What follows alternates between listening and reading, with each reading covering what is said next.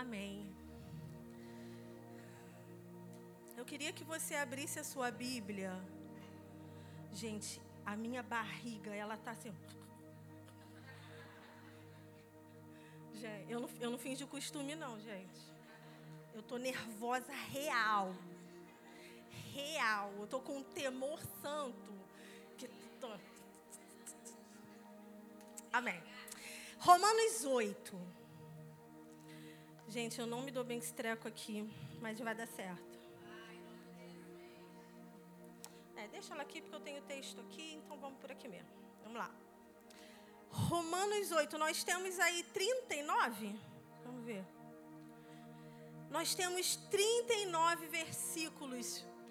Eu fiz a reunião de liderança no domingo, lá em Campo Grande, e eu dei um dever de casa para eles. Eu não preguei sobre, sobre Romanos 8, mas eu dei um dever de casa para eles. Eu falei, vai ser a sua oração da semana. Leia Romanos 8. E eu quero encorajar vocês a lerem Romanos 8 durante a semana, a declarar essas verdades poderosas sobre a sua vida, sobre a sua casa, sobre o seu trabalho, sobre o seu ministério, sobre seus relacionamentos, sobre tudo que você é, sobre tudo que você tem. Declare essa palavra. Mas como eu estava falando com vocês enquanto eu orava por esse tempo, é, o Senhor falou para mim que hoje é dia de verdade hoje, tipo assim, chegou a hora da verdade. Ele falou assim: filha, chegou a hora da verdade. Mentiras serão destronadas. E eu quero que você fale para as minhas filhas verdades que libertam. Eu quero que você fale para as minhas filhas sobre o meu coração. Eu quero que você fale para elas segredos que já foram revelados, mas que às vezes elas esquecem. Então eu quero que você vá lá e lembre para essas filhas o quanto elas são amadas e importantes. E nós vamos ler Romanos 8 inteiro. Uma curiosidade sobre mim é que eu gosto muito da palavra. E normalmente as minhas pregações elas têm muitos versículos. Então, gente, não fiquem tipo, não é a minha palavra, é a palavra dele. E se tem alguma coisa que você realmente precisa conhecer na vida, é ele. E como você vai conhecer o Senhor? Através da palavra essa palavra vai te levar para um relacionamento que você vai conhecer o Senhor, aqui você vai saber como ele se comporta, aqui você vai saber o que ele pensa, o que ele faz, você vai entender como ele funciona. Então, se prepara, começa a ler Romanos 8 que a gente vai ler junto. A minha versão é a NAA. Se te confunde, só ouve. É, hoje eu estou com a Almeida 21. Se te confunde, você só ouve. Portanto, agora existe condenação para os que estão em Cristo? Não? Tem certeza? Portanto, agora não há condenação para os que estão em Cristo Jesus. Porque a lei do Espírito da vida em Cristo Jesus te livrou de quê? Do pecado e da morte. Pois o que para a lei era impossível, visto que se achava fraca por causa da carne, Deus o fez na carne, condenando o pecado e enviando seu próprio filho em semelhança da carne do pecado e como sacrifício pelo pecado. Para a justa exigência da lei se cumprisse em nós. Para quê? Perdão. Que não andamos segundo a carne, sublinha o não, mas andamos segundo o Espírito. Os que vivem segundo a carne pensam nas coisas da carne, mas os que vivem segundo o Espírito, nas coisas do Espírito. Pois a mentalidade da carne é morte, mas a mentalidade do Espírito é vida e paz. A mentalidade da carne é inimiga de Deus, pois não está sujeita à lei de Deus, nem pode estar. Os que vivem na carne não podem agradar a Deus. Vós, porém, não estáis sob o domínio da carne, mas do Espírito, se é que o Espírito de Deus habita em vós. Mas se alguém não tem o Espírito de Cristo, não pertence a Cristo. Se Cristo está em vós, embora o vosso corpo seja mortal por causa do pecado, o Espírito é vida por causa da justiça. E se o Espírito daquele que ressuscitou Jesus dentre os mortos habita em vós, aquele que ressuscitou Cristo Jesus dentre os mortos há de dar vida também aos vossos corpos mortais, pelo seu Espírito que em vós habita. Portanto, irmãos, somos devedores não a carne, para vivermos segundo a carne. Porque se viver segundo a carne, viverão? Morrerão. Mas se pelo Espírito mortificardes as práticas do corpo, vivereis. Pois todos os que são guiados pelo Espírito de Deus são filhos de Deus. Porque não recebeste um espírito de escravidão para vos conduzir ao temor, mas o espírito de adoção pelo qual clamamos Abba Pai. O próprio Espírito dá testemunho ao nosso espírito de que somos filhos de Deus. Se somos filhos, também somos herdeiros, herdeiros de Deus e co-herdeiros de Cristo. Se é certo que com Ele sofremos, também com Ele seremos glorificados.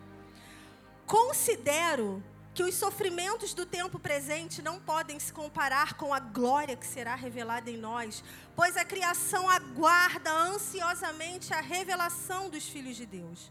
Porque a criação ficou sujeita à inutilidade, não por sua vontade, mas por causa daquele que a sujeitou, na esperança de que também a própria criação seja liberta do cativeiro e da degeneração, para a liberdade da glória dos filhos de Deus pois sabemos que toda a criação geme e agoniza até agora, como se sofresse dores de parto. E não somente ela, mas também nós, que temos os primeiros frutos do Espírito. Também gememos em nosso íntimo, aguardando ansiosamente nossa adoção, a redenção do nosso corpo. Porque fomos salvos na esperança, mas a esperança que se vê não é esperança. Pois como alguém espera o que está vendo? Mas, se esperamos o que não vemos, com paciência o aguardamos. Do mesmo modo, o Espírito nos socorre na fraqueza, pois não sabemos como devemos orar. Mas o próprio Espírito intercede por nós com gemidos que não se podem expressar com palavras.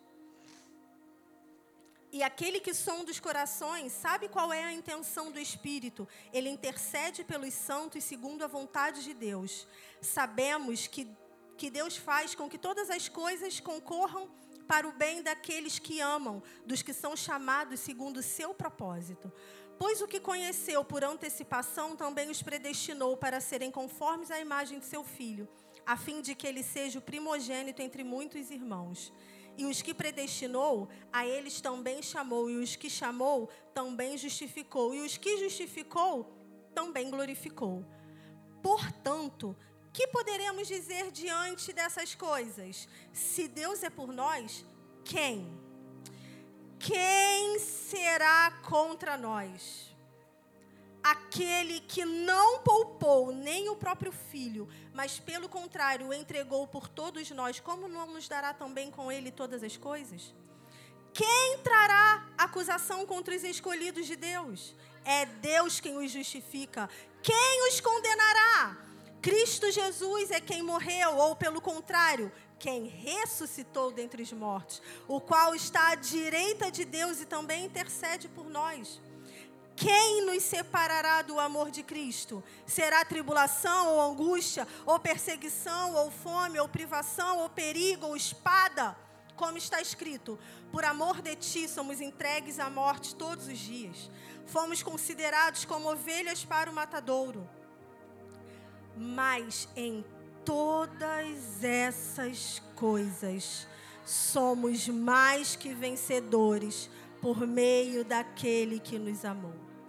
Pois tenho certeza de que nem morte, nem vida, nem anjos, nem autoridades, nem coisas do presente, do futuro, nem poderes, nem altura, nem profundidade, nem qualquer outra criatura poderá nos separar do amor de Deus que está em Cristo Jesus. O que pode te separar do amor de Cristo? Nada. Nada. Mas sabe por que às vezes a gente se sente separado? por causa dos sentimentos. Por causa daquilo que nós sentimos. E hoje eu quero te ajudar a não viver pelo que você sente. Hebreus 1 diz que ele criou todas as coisas pela palavra do seu poder e que essa palavra, ela sustenta todas as coisas. Jesus criou todas as coisas. As coisas foram criadas por causa do que Deus sentiu. Foi pela palavra. A palavra de Deus, ela cria. Ela é criativa. E é a própria palavra quem sustenta. Ai, mas então o que, eu vou fazer com o sentir? Calma que eu vou chegar lá. Mas a gente vai começar aqui e a primeira coisa que eu quero dizer para você é: você é livre. Você é livre. Porque o versículo 1 de Romanos 8 diz: Não há condenação para os que estão em Cristo. Se você está aqui, se você tem Cristo, você é livre. E essa é uma das verdades que ele falou. Conte para as minhas filhas. Repita, porque talvez elas tenham esquecido. Elas são livres. Vocês são livres, são libertas. Vocês têm a plena capacidade, a autorização do céu para ser quem Ele criou vocês para serem. Vocês são livres. Vocês são livres. O povo judeu, ele se preocupava em cumprir a lei. O ímpio se preocupava em quebrar a lei. Mas aqui mesmo nesse texto diz que a lei ela, ela, ela não salva. E que o Senhor ele precisou enviar Jesus. Jesus veio, ele cumpriu a lei sem pecado nenhum ele foi perfeito, ele fez aquilo que eu e você não conseguimos fazer. E ele deixou para nós um legado de dar continuidade àquilo que ele faz. Lá em Ezequiel 37, no versículo 4 e no versículo 9 e 10, anota para você ler depois, fala que o espírito da vida é resultado do Espírito Santo. Ou seja, quem aqui já fez o FB? Levanta a mão bem alto. Na UFB você aprende. Quem não fez, eu vou te dar uma, um resumo da aula. Muito rápido. Na, na UFB você aprende que você é um corpo. E no seu corpo tem uma alma e um nós somos um ser dividido em três. Mas eu quero tirar a palavra dividido, senão você vai se sentir. É... Esqueci aquela palavra, né? Segregado. Você vai se sentir fragmentado. Não é o objetivo. O Senhor, Ele criou o seu espírito? Sim ou não? Ele criou o seu corpo? Ele criou a sua alma? E ele criou as emoções dentro de você? Então, sentir emoções é certo ou é errado? É certo. E muitas vezes, qual é a nossa dor? E a gente se aprisiona. Porque quando a gente começa a sentir tristeza, vergonha, inveja, culpa, condenação, ou todos esses sentimentos ruins, a gente acha que a gente não pode sentir e que é errado entenda. Deus criou essas emoções também?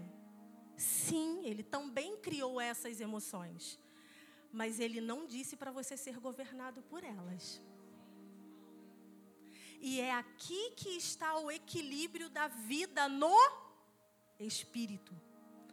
Porque quando você tem a vida do espírito sobre você, você consegue eliminar a culpa porque se sentiu um pouco triste ou porque teve um sentimento que não deveria ter, e você consegue rapidamente retomar, você consegue rapidamente colocar em prática o que está aqui em Romanos 8, e aí você uf, levanta de novo. E aí você é livre de ansiedade, depressão, falta de equilíbrio. Não é errado sentir, é errado ser governado pelo que sente. Porque Jesus, ele não faz nada movido por emoção. Jesus, ele não anda de um lado para o outro curando enfermos por conta de emoção. E Jesus chora. Jesus se entristece. Jesus entra no templo, derruba tudo. Ele, ele sente, nós sentimos as mesmas coisas que ele, mas ele não é governado pelo que sente. Tudo que Jesus faz tem um propósito.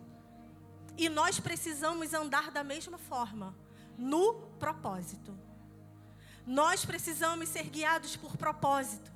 Propósito tem a ver com a palavra. E a vida no espírito é o que te garante vencer a carne. E isso, se eu não me engano, está até o versículo 11. Até o 13. Se você pegar Romanos 8, do 1 ao 13, você vai ver que a vida no espírito te liberta da carnalidade. A vida no espírito te liberta do sofrimento das emoções. Uma vida no espírito, ela te liberta. Por isso, você é livre. Você é livre. Mulher, você é livre. Não há condenação para quem está em Cristo. Lia, mas eu não estou vendo isso. Quando eu olho para a minha vida, eu não estou vendo isso. Quando eu olho para o que eu sinto, eu não estou vendo isso. Você sabe como que um comportamento ele é gerado? Sabe ou não sabe? Sabe? Eu acho que vocês não sabem. Mas amém. Vamos lá. Um comportamento, ele é gerado por causa daquilo que você pensa ninguém, ninguém levanta para pegar um copo d'água se ela não tiver pensado antes. Até quando você diz assim, falei sem pensar. Pensou. Você só não conseguiu controlar. Mas você pensou. Todo comportamento ele é gerado no pensamento. E é por isso que a mente precisa ser cativa.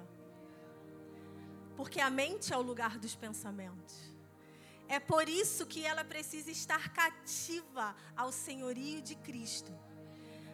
Por isso, Colossenses 3 diz: pense nas coisas que são, porque todo pensamento modula o seu comportamento. Todo pensamento vira um sentimento, e esse sentimento vira uma atitude, um comportamento. Lá no, lá no livro de Êxodo, Êxodo 4, não, perdão, perdão, perdão, perdão, Deuteronômio. Deuteronômio 4, versículo 15 diz assim: Tenham cuidado, guardem bem a sua alma, porque vocês não viram aparência nenhuma no dia em que o Senhor, o Deus de vocês, lhes falou em Horebe. Deuteronômio 11, versículo 18 diz o seguinte: Colocai estas minhas palavras no coração e na alma. Prendei-as como um sinal na mão, como faixas na vossa testa. E sabe o que, significa a palavra alma, lá em Deuteronômio 4,15? Mente. O original dela significa mente. vou ler para você tudo o que significa significa alma, ser, vida, criatura, pessoa, apetite, mente, ser vivo, desejo, emoção, paixão, aquele que respira, a substância que está no interior do homem, ser vivo, pessoa, indivíduo, lugar das emoções e paixões, atividade, vontade, caráter e duvidoso. É isso que significa essa palavra. Lá no, versi, lá, lá no capítulo 11, no versículo 18, ele fala coração e alma. Coração significa homem interior, mente, vontade, coração, alma, inteligência, parte interior, alma, coração, conhecimento, reflexão, memória, inclinação, resolução, consciência, vontade, lugar das emoções. Mas tem um outro significado muito interessante: lugar da coragem.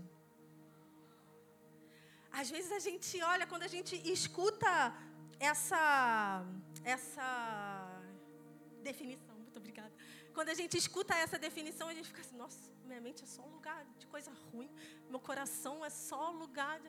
Mas Deus, Ele é perfeito. Existe o lugar da coragem, e é onde você se levanta. Jeremias 17 diz que o coração ele é corrupto. O coração do homem diz que ele é o que? Enganoso, extremamente doente, corrupto. Mas o espírito da vida, que é falado lá em Romanos 8, do 1 até, já falei, agora eu esqueci. 13. Ele te mostra o espírito da vida, e o espírito da vida te ensina como viver uma vida no espírito. Isso é muito escatológico, sabia? Porque nós nascemos nessa era, mas nós não somos daqui. E por que que isso é escatológico? Porque se você vive a sua vida pensando que você segue o ciclo da plantinha, nasceu, cresceu, reproduziu e morreu, você está vivendo carnal. Você está vivendo na carnalidade. Ainda que você não pratique pecados e que você não, não faça. Você sabe o que eu estou falando. Se você nasce com a mentalidade de nascer, crescer, reproduzir e morrer, você está só seguindo o curso dessa era, o curso desse tempo, mas você não foi chamada para isso. Se você é uma filha de Deus, você pensa escatologicamente. Você pensa que você tem um pai e existe um rei que ele vai voltar e ele vai governar. A sua vida não vai acabar quando você fechar os olhos nessa era. Ela é eterna. Fala assim: Eu sou eterna. Eu sou eterna. Todos os dias de manhã, quando você acordar, fala assim: Eu sou eterna. Isso vai te ajudar a não se envolver com as coisas desse mundo. Isso vai te ajudar a não a não se a não ficar assim gostosinho. Ai, tá gostosinho aqui nas paixões desse mundo. Isso vai te ajudar a ter nojo do pecado. Isso vai te ajudar a dominar as suas emoções, a ser uma mulher madura, firme. Quando, a, quando vem a, a dificuldade, você não vai abrir a boca, tô frita. Você não vai falar isso, porque você é eterna.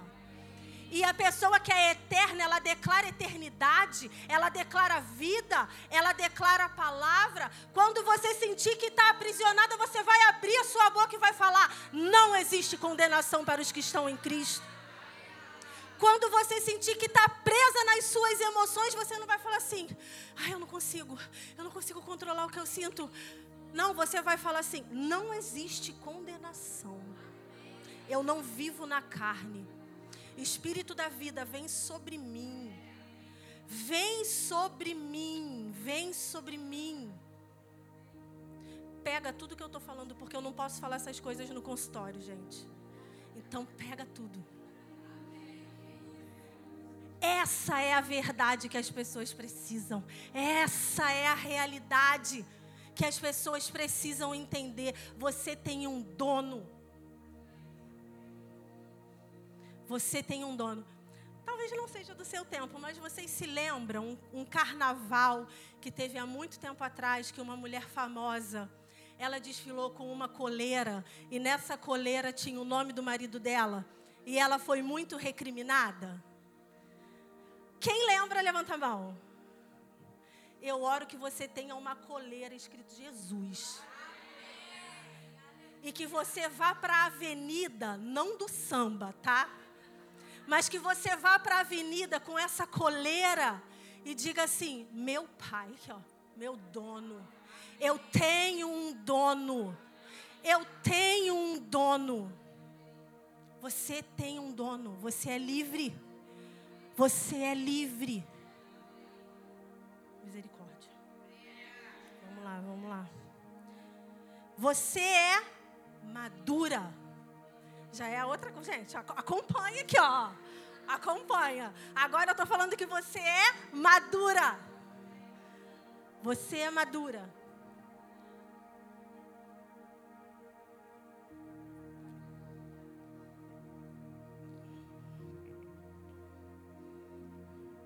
Os que vivem segundo a carne pensam nas coisas, e os que vivem segundo, está lá no versículo 5. E os que vivem segundo o Espírito pensam nas coisas, pois a mentalidade da carne é morte, mas a mentalidade do Espírito é vida e paz.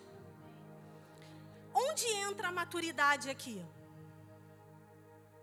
No lugar de saber no que escolher.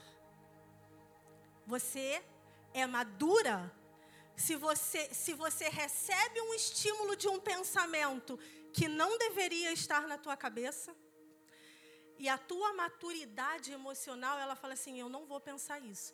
Automaticamente você pega o aplicativo do teu telefone, tu abre num versículo, é nisso daqui que eu vou pensar. Mas às vezes a gente dá morada. Às vezes, a gente, às vezes, gente, esses pensamentos são convidativos. Às vezes a gente chega num lugar como esse, ai, ninguém falou comigo, poxa, aquela pastora não falou comigo. Poxa. Aí, você, aí ao invés de repreender e você ir falar, você fala, hum, aquela líder ali também não falou. Nessa igreja, ninguém fala comigo. Maturidade zero. Reprovou no quesito maturidade. Aí você chega em casa, sai do café com pão, fogo puro. Você chega em casa, e aí teu filho, teu marido, alguém que mora com você, tá de cara feia. Você, ah, meu Deus, lá vem o diabo querer roubar, ah, cara chato. Aí você senta, já desanimou, já acabou.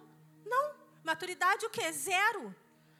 Se a pessoa está de cara feia, ou você ora ou você fala, receba a vida. Não deixa as coisas externas roubarem o que você tem de precioso no seu interior. A maturidade vem quando você escolhe no que você vai pensar. Ah, mas eu não consigo dominar os meus pensamentos. Consegue. Você consegue. Porque se vem um pensamento pecaminoso, você consegue não pensar naquilo. É difícil? É, não vou mentir para vocês. Não vou falar que é fácil, porque não é fácil mas não é impossível. Jesus, ele era mortal, sim ou não? Ele era mortal. Ele veio como um mortal, mas ele veio sem pecado. Porque ele conhecia essas manhas todinhas que a gente está aqui, ó, lutando para conhecer. E ele conseguiu. E eu não estou falando que o objetivo é você viver sem pecar, porque não existe isso na palavra. Eu estou dizendo para você que é possível viver com a mente saudável. É possível viver amando o fato de que você tem uma alma, porque às vezes a gente odeia. Ai, eu não queria uma alma. Mas quando você vai ler o que Davi falava sobre a alma, Salmo 103, bendigo minha alma ao Senhor. Você só precisa doutrinar a sua alma e mostrar para ela quem é que manda. Fala assim, querida, você nasceu querendo reinar, mas é o Espírito que reina. Tem coisas boas em você, mas quem reina é o Espírito. E submeta a sua alma. Mas o que acontece é que às vezes o nosso espírito ele está aqui embaixo, a alma tá e aí nós somos completamente almáticos. As decisões são tomadas pela alma. Você está no emprego que Deus falou para você. Vou te arrumar um emprego. Você está naquele emprego. E aí você ganha 100 reais naquele emprego. Aí, o 100, aí uma porta aparece para você para você ganhar 500 reais. Você, opa, vou. Mas o Senhor falou para você que aquele era o emprego. E aqui entra maturidade, discernimento. Porque em alguns momentos você vai orar e ele falou: Filha, eu só estou te promovendo. Vai sem medo, mergulha, entra. Mas em alguns momentos ele vai falar assim: fica no pouco. Porque eu é que vou te colocar no muito, você não precisa ir. Você não precisa ir com as suas próprias pernas. Eu vou colocar você no muito. E isso fala de maturidade. Você tem maturidade para ouvir Deus falar não? Você está pronta para você chegar assim, Deus é isso, é isso, é isso. E Ele não vai. Ou você é filha mimada, que não sabe receber não de Deus.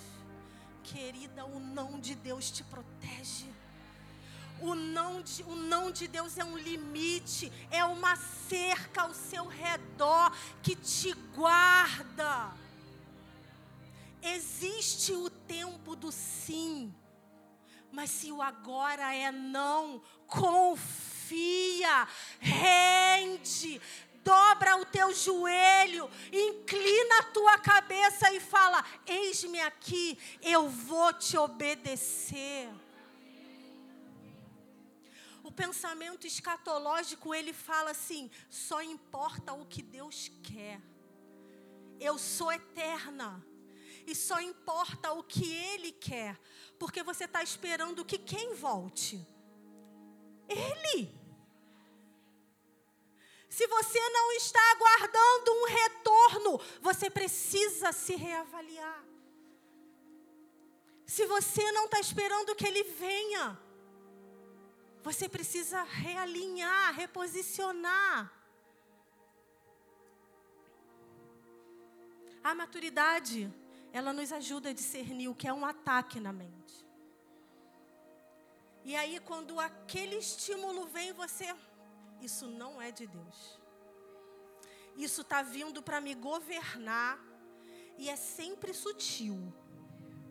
Isso está vindo para me governar e se eu não cortar agora, se torna um gigante maior do que Golias, que não tem pedra, não tem funda, não, não tem armadura, não tem tiro que vai acabar com isso.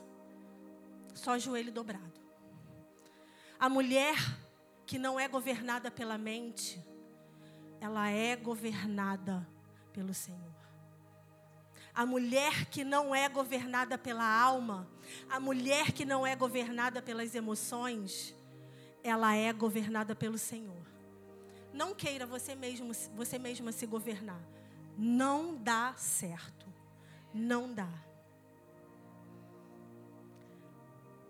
Mais uma verdade sobre você.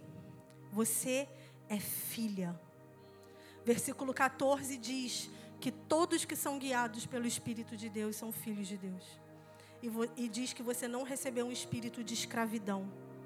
Você não recebeu o espírito de medo para viver atemorizado. Você recebeu o espírito de adoção. Você recebeu o espírito de Deus para ser chamada filha de Deus. Você foi adotada por Deus. Você foi resgatada. Nunca se esqueça. Cristo era perfeito, ele não precisava de uma cruz. Mas ele falou: "Tô indo, Pai, conta comigo". Por causa de quê? Porque ele é legal, gosta de sofrer. Quem é que gosta de sofrer? Levanta a mão aí. Não. Pastora, manda um sofrimentozinho aqui para mim que eu, eu gosto. Ninguém gosta de sofrer. E ele foi para a cruz. Se isso não é amor, o que, que é?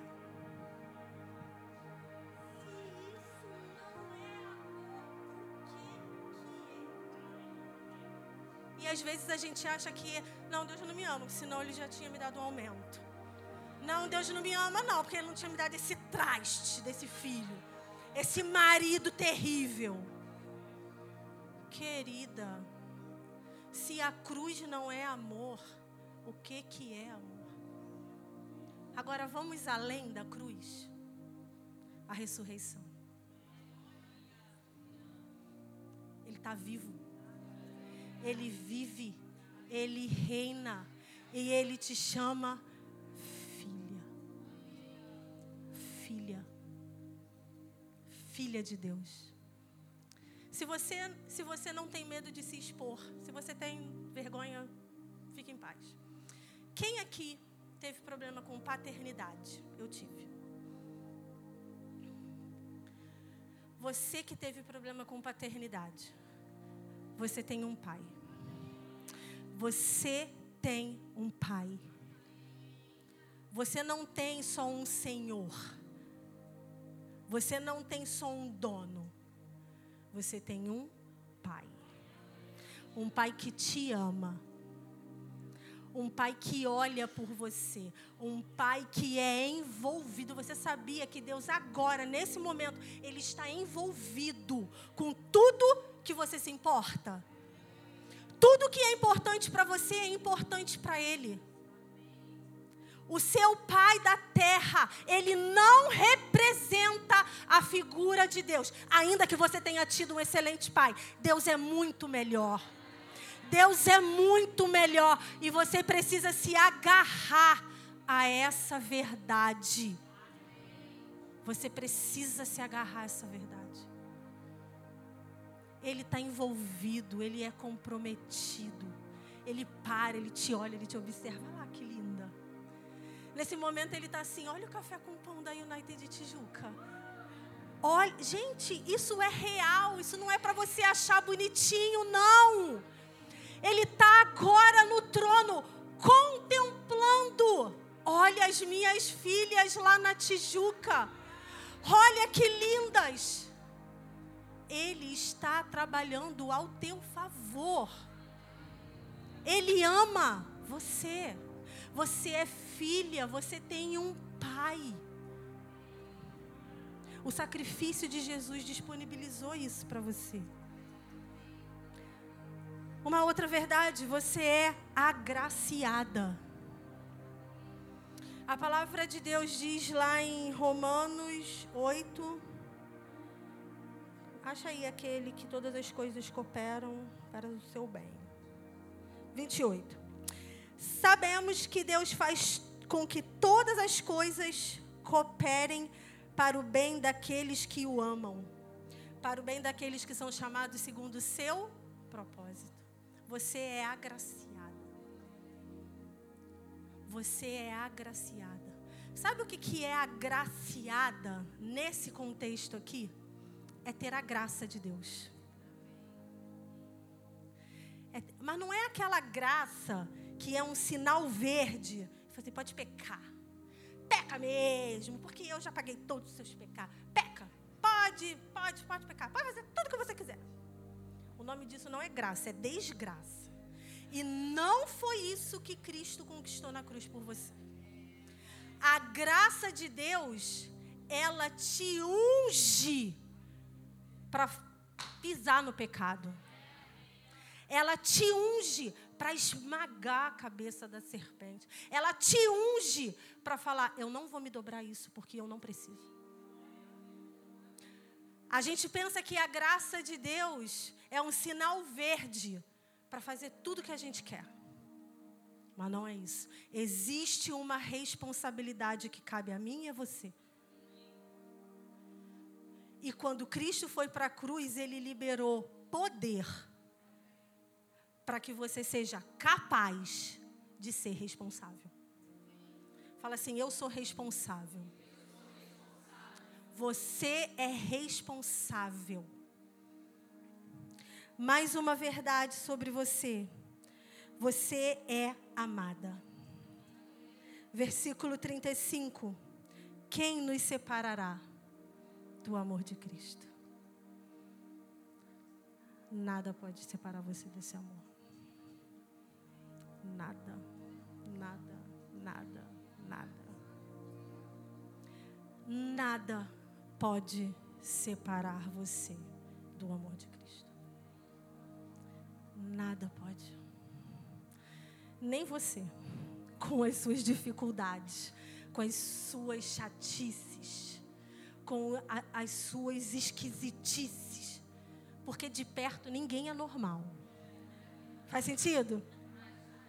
Ou só eu que não sou normal de perto? Vocês também são? De perto, ninguém é normal. Todo mundo precisa de Jesus. De perto, porque bem de pertinho, né? Lá no banheiro, com a porta trancada e a luz apagada. Ninguém é normal, gente. Essa também é uma verdade. Mas você sabe o que é ainda melhor? Ele te ama assim. Como é que a gente explica isso, gente? Como explica? Enquanto você tentar explicar e entender o amor de Deus, você, vai ficar tipo assim, ó. Povo lá no deserto. Algumas coisas você só vive. Você só experimenta. Muitas vezes Deus chega com o amor dele. Toma. Toma aqui, tô te dando. Não, eu não mereço. Eu sou, não, sou, não sou digna. Você nem sabe o que eu fiz, você não sabe nem o que eu estava pensando. Não, você... E aí ele vira para você e fala assim: Eu sei, ô esquisita, toma, eu tô te dando. Você não precisa de nada, não, eu só tô te dando. Para com essa bobeira, toma isso aqui, eu tô te dando. E aí você vai, quanto custa? Aí ele, ai, não entendeu nada. Espírito Santo, me ajuda. Ela não entendeu nada. É de graça. É de graça, gente. Vamos só viver. Vamos só experimentar. Vamos experimentar porque esse amor ele traz equilíbrio, ele traz espírito de moderação, que é falado lá em Timóteo. Te dá poder para andar sobre as dificuldades, te dá poder para não viver governada pela tua alma. Te dá poder. Eu tenho um documento, eu acabei de me lembrar. Eu tenho um documento com vários versículos que eu separei.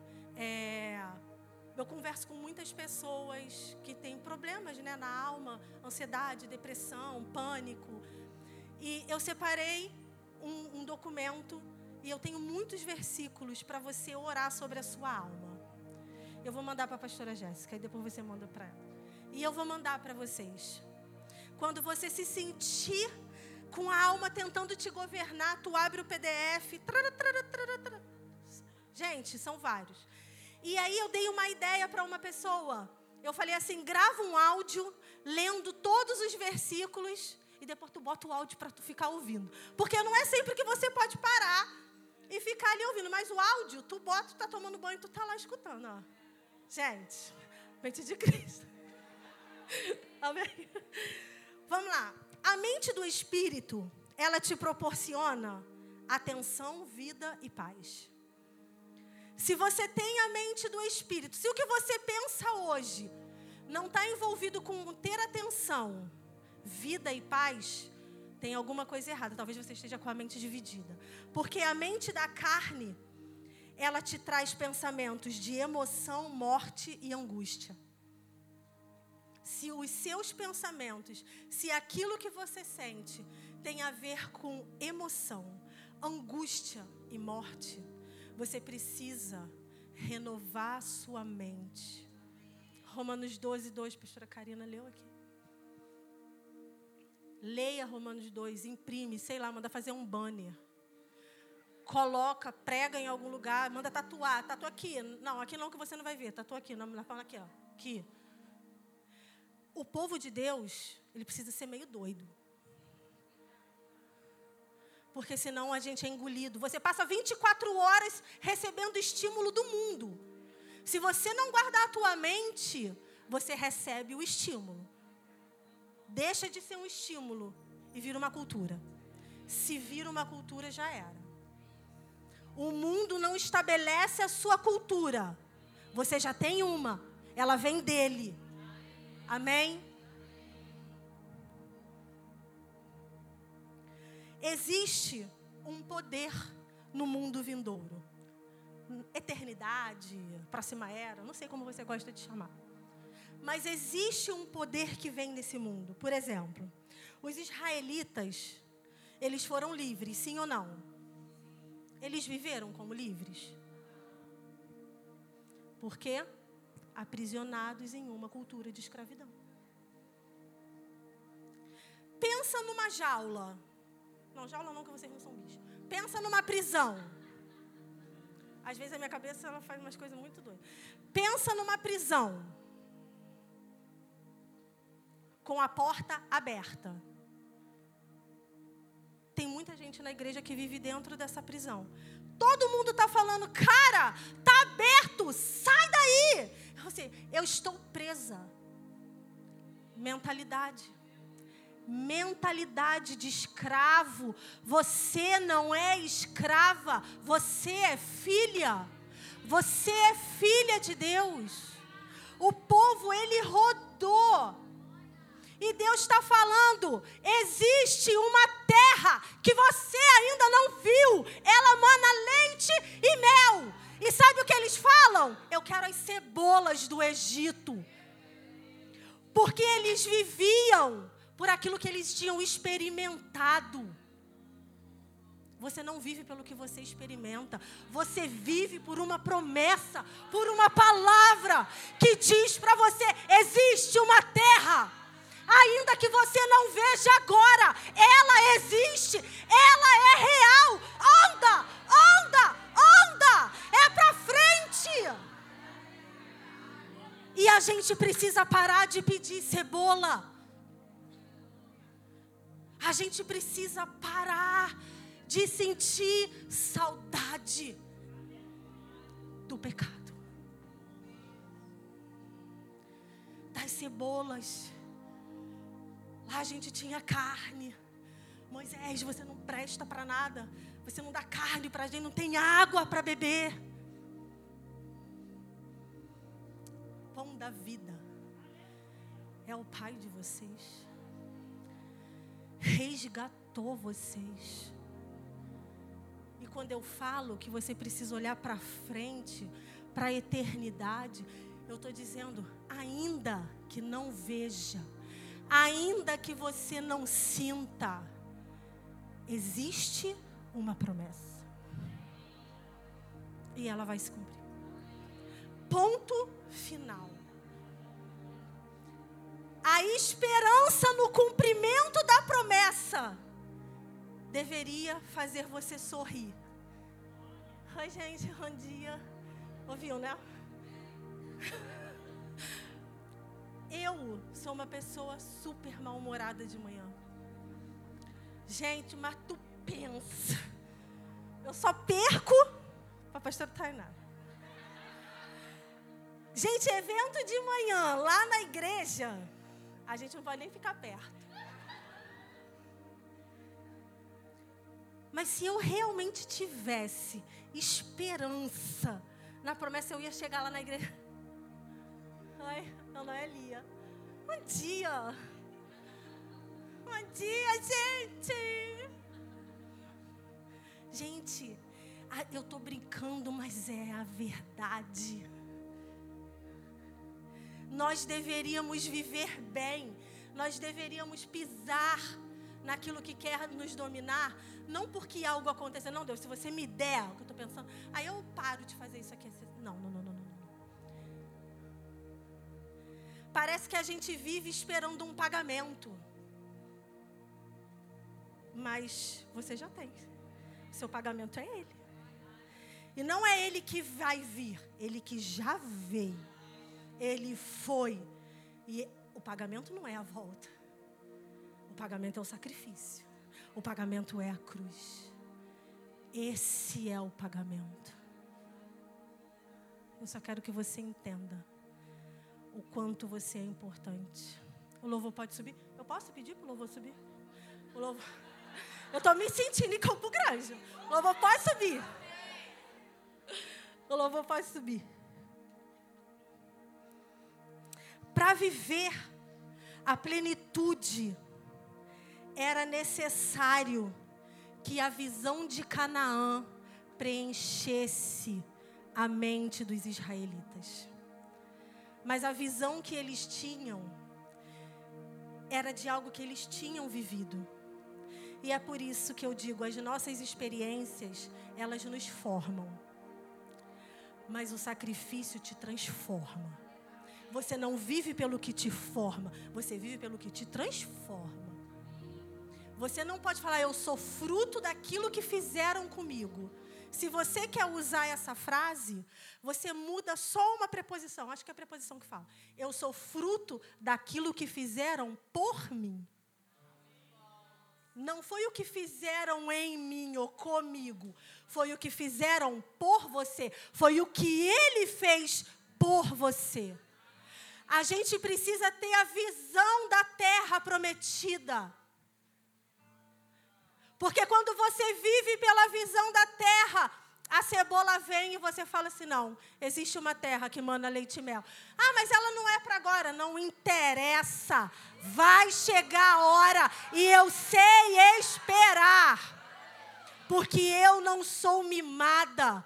Deus não trabalha para mim, Ele vive em mim. E porque Ele vive em mim, eu sei esperar. Porque Ele vive em mim, Ele me domina. Porque Ele vive em mim, Ele me transforma. Porque eu dou liberdade para Ele, eu contemplo o que está lá na frente. Porque Ele vive em mim, eu posso viver para Ele